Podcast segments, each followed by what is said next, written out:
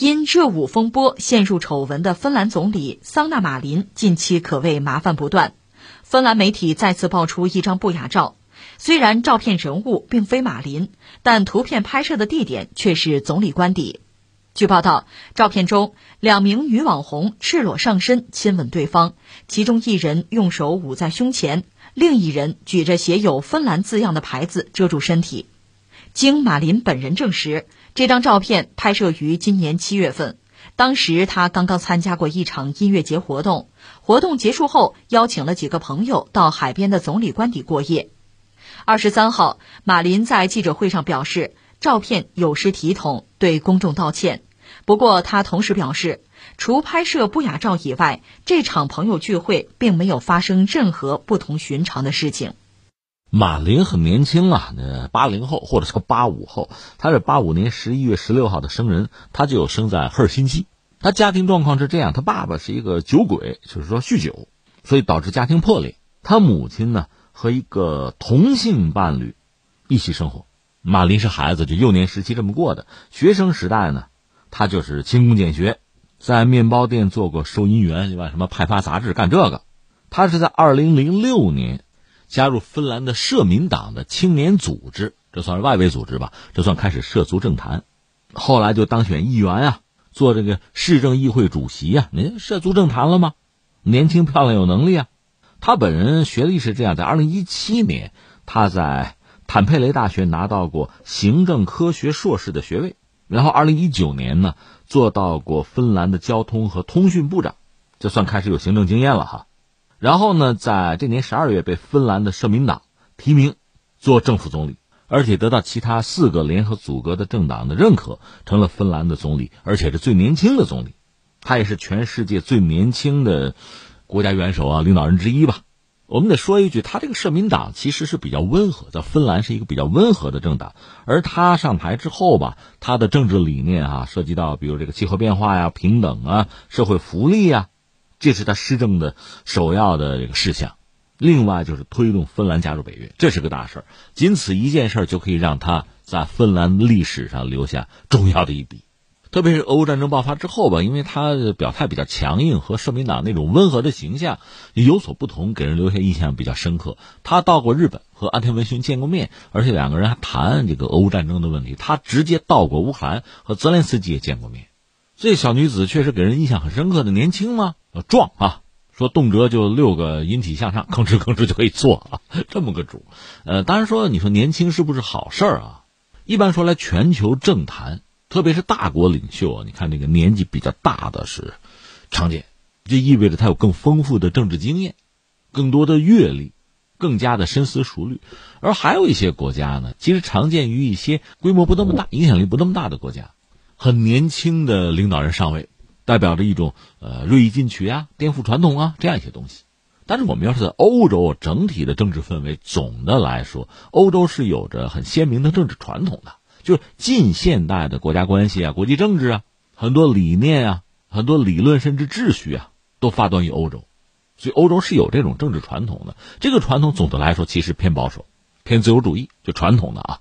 在这样一个政治氛围之中呢，一些年轻的领导人，你比如什么奥地利啊、匈牙利啊，甚至包括现在这个马林，就芬兰的这个领导人，他确实非常年轻。这年轻意味着什么呢？一个呢。他容易获得年轻人的支持，在选举政治之中，这意味着选票。但另一方面呢，很多比较传统保守的人士哈，会对他的政治能力有质疑，而且他的很多行事风格，年轻嘛，他往往比较高调，过于活泼，这个对很多人来讲也很难接受。你比如马林这次确实在整个欧洲呢引起了轰动，这是一连串的事情。其实，在疫情期间吧，他曾经参加过所谓的派对，就 party 嘛，就是朋友聚会。关键是他曾经和这个所谓阳性这个患者有密切接触，那你参加这派对就不合适。他有解释，他说：“你看，我也没带这个，就作为总理的那个公务手机，我也没接到通知，是吧？接到通知我就不去了，这是一档子事儿，这事儿就过去了。”芬兰人嘛，可能就是神经比较大条，也不太在乎。然后就是又出来这个派对的，他是劲歌热舞，酒酣耳热，他肯定喝酒了，甚至有人说是不是有毒品的问题，也是一个聚会。这个聚会呢，还都是一些芬兰的名流，除了这位总理，还有什么艺术家之类，都是他朋友吧？可能还有议员。甚至呢，在这个视频之中能听到有些人在至少在讲在谈啊模模糊谈毒品的问题。当然，马林说没有没有，我们这个绝对是合法的，而且我得自证清白，就接受相应的检测哈。确实我没沾毒品，酒我肯定是喝了，但是适量，这是他给自己的一个解释。这个视频爆出来之后，在芬兰国内当然就引起不同的声音，有的觉得无所谓吧，该支持还是要支持；有的觉得。这个这这总理太年轻，不合适啊！说不检点过分肯定是不合适，就是这个舆论就开始分化。那么在全球范围看呢，就主要是欧洲人对这事比较关注嘛。待会儿我在解释啊，只有一个站出来替他解围的是波兰的总理，人家这个解围这思路也很清奇，说什么呢？你看芬兰这不是加入北约吗？加入北约，人家人家高兴，人家嗨一下，说不可以吧？人家唱唱跳跳，什么不可以啊？对吧？去耍吧，去嗨吧啊！就表达这么个态度。哎呀，但正所谓这个福不双至，祸不单行嘛，就这事儿它就过去吧。结果又爆出视频来，这个视频就是所谓不雅不雅视频，倒不是马林总理本人，但确实又是在他参与的那个聚会上，可能是他的朋友两个女性的这个不雅视频，是在总理官邸。这事儿怎么办？站出来道歉吧？这也没有人再给他说话了。但这事儿在欧洲就引起热议哈，就成了一个热门话题。那怎么看这个事情呢？我觉得有以下这么几点哈，我觉得是需要我们我们说一说的。一个就是所谓的国家领导人，所谓的国家的政治的决策层，所谓的国际政治哈，就这些东西啊，它是经历一个进化和变迁的过程。你比如，我们就说，甚至到一战、二战，就我们说这个时间节点啊，到这个时候，你看啊，就是一说国家领导人。你可以说出很多名人来啊，什么丘吉尔、罗斯福、斯大林呐，这不是二战三巨头吗？包括希特勒、墨索里尼，虽然这大反派，他毕竟也是国家领导人。你看看他们是什么特质，那都是政治人物，虽然有自己不同的这个呃嗜好啊、品性。你比如丘吉尔，能抽能喝这么个主；那你比如像希特勒，二十四岁开始吃素。但是他们共同的特点的政治人物嘛，要体现出自己的政治思维。包括都具备超强的政治技能，你比如演讲，你像这个罗斯福啊、丘吉尔很擅长在电台里的演讲，那斯大林也不例外。你像这个希特勒和墨索里尼善搞群众聚会，大规模的集会，当众演讲，而且纳粹那个宣传机器是这样子，他甚至在这个大规模群众集会的时候呢，他会用这个防空探照灯啊，那耗电很厉害的，拿这个光柱对着天。希特勒在这样一个就超现实氛围里演讲，他要给公众某种冲击和暗示，是这样的。这是当时政治人物的，我们就是这个群像是这样的。到了你比如一九六二年古巴导弹危机的时候，那是美苏几乎要发生核对撞，这个时候最大的问题是什么呢？误判对方，那就是作为敌对的双方自己有自己的历史，对吧？有自己的传统，有自己的甚至是宗教和文化啊。所以你做一个事情，你说一句话，我未必能够真正的理解你的意思，那会造成误判。一旦造成误判，后果就不可收拾。那怎么办呢？说这么着吧，要不领导人之间咱弄个热线吧，有事咱直接说，你别通过什么媒体呀、什么外交部门啊、军方啊，那传递出来的这个信息啊，真可能会走样。就咱尽可能减少误判，就领导人直接说，直接谈，有什么事拨个电话，好不好？所以从那时候开始呢，你说这个国际政治逐渐就在发生变化，你看见没有？就是，呃，国家领导人原来他确实代表国家形象，也代表，但是现在呢，他更多的就是这个国家就是人格化，由领导人来代表这个国家和国家利益，彼此之间进行人对人的交流。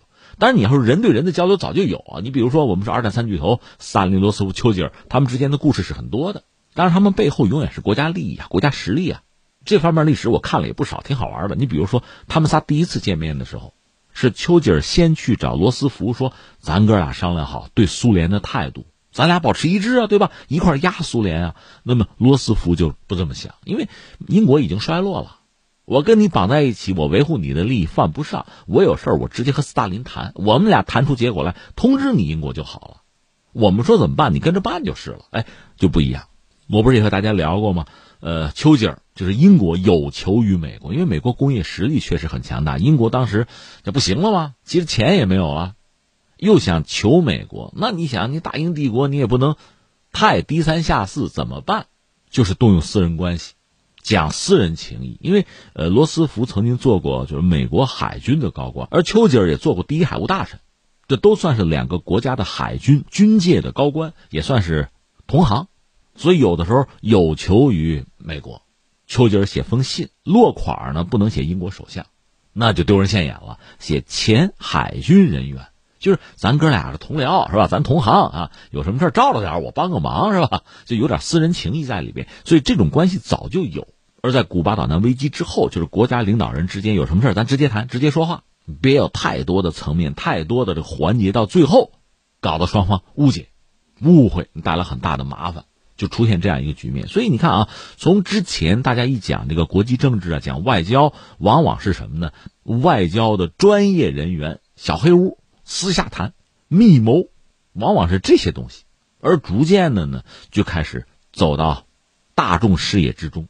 国家领导人代表这个国家的形象，什么出访啊、交谈啊、各种社会活动啊，甚至你说德国当年那个总理伯兰特，在华沙那个犹太人纪念碑那咔嚓往那一跪，有人马上评论嘛，呃，勃兰特跪下了，德国站起来了，因为代表德国二战他是战败国嘛，也是元凶嘛，代表他的一个态度嘛，所以你看一个人一个政治人物，呃，对于一个国家，它的价值和作用，你看就这个意思啊，其实越来越显著，越来越重要。按咱中国话说啊，你说一般说来，一个国家其实它都是集体领导嘛。你确实有一个国家元首，什么总统、总理之类的，他后面都是有智囊团、有班子、有内阁，都是这个样子的。但现在人们可能更习惯于，哎，这个国家的领导人他站出来，长得漂漂亮亮、精精神神啊，溜光水滑是吧？代表这个国家的形象，大家好像都形成了这么一种习惯认识。而国家和国家打交道呢？也是国家领导人之间啊，握个手啊，抱一抱啊，啊 谈几句什么呀？啊，就这个状况啊，有风度啊，谈笑风生啊，有魅力啊，这些东西似乎变得更重要，因为公众能够看到啊，公众能够感同身受，能够有体验。所以你看，这个国际政治或者说一个国家的这政坛的领导人啊，实际上在发生一些潜移默化的这个变化或者叫进化吧。另外，你看西方国家普遍搞的这种就是选票政治啊、选举政治，它带来一个什么后果？就是你说我作为一个普通老百姓，我不是说别的，你那政府的工作报告我也看不懂，我也懒得看。我看什么呢？我就看这个领导人会不会说话，会不会演讲，有没有煽动性，我看着顺不顺眼，就是这些东西。或者我这么说吧，一个人的领导人呢啊，他的魅力比他的能力，从某种意义上讲，等于是更重要。因为我不知道你能力啊。但是你有没有魅力，我能感觉得到啊！既然我投票给你，我看你顺眼嘛，就逐渐的就，其实有点跑偏了，就走到这个歪门邪道上去了。你说印度的选举也很有意思，你知道那个尼赫鲁家族，尼赫鲁是印度的首任总理，对吧？那当然很厉害了。这个尼赫鲁家族在印度是很显赫的一个政治家族。尼赫鲁的女儿英加拉甘地，那也是做过总理的。你说甘地，甘地他跟圣雄甘地有关系吗？其实没有。尼赫鲁本身呢，在印度是婆罗门，呃，出身比较高贵吧。呃，英吉拉甘地是独生女儿，她是和这个异教徒和一个拜火教的教徒结婚。那你说这姓怎么办？当时呢，圣雄甘地说：“这么着吧，甘地这姓给你们用，这成了尼赫鲁甘地家族。实际上和甘地没什么关系，但是有利于选举啊。老百姓不知道，很多是文盲哦。甘地，圣雄甘地，我们选他吧，我们支持他吧。这是个政治伎俩，这是个小操作，好吗？”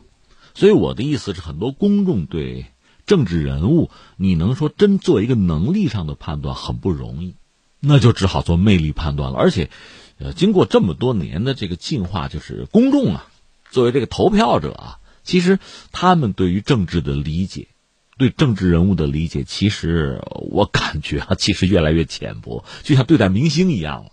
你想治国理政是一种能力，这个和明星魅力其实不是一码事儿。他不是说完全没有关系，但他其实不是一码事儿啊。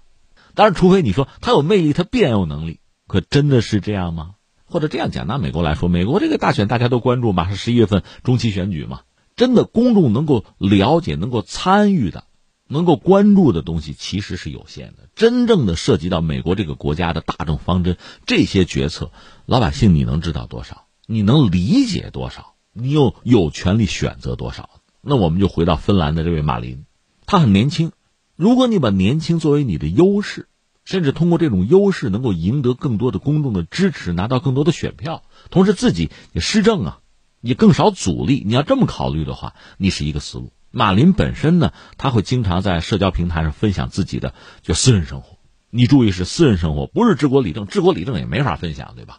这个确实对很多公众来讲就觉得很接地气啊，平易近人啊，你年轻啊，我支持你啊，喜欢啊，就当明星那样去对待。那这不失为一种风格啊，但是这中国话讲嘛，凡事有个度啊。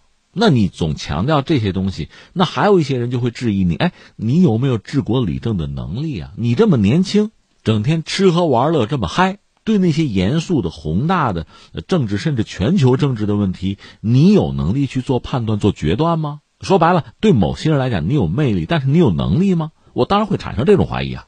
所以这就最后回到我之前对这个民主，包括西方民主的这种，其实也是一种困惑啊。你说发展到今天，你对领导人有什么期待？就是你觉得他应该比我们更智慧、更聪明，他掌握的信息也更全面，他能够做这个船的船长，带领大家走最好的道路。这是一种对国家领导人的期待。还有一种不是这样。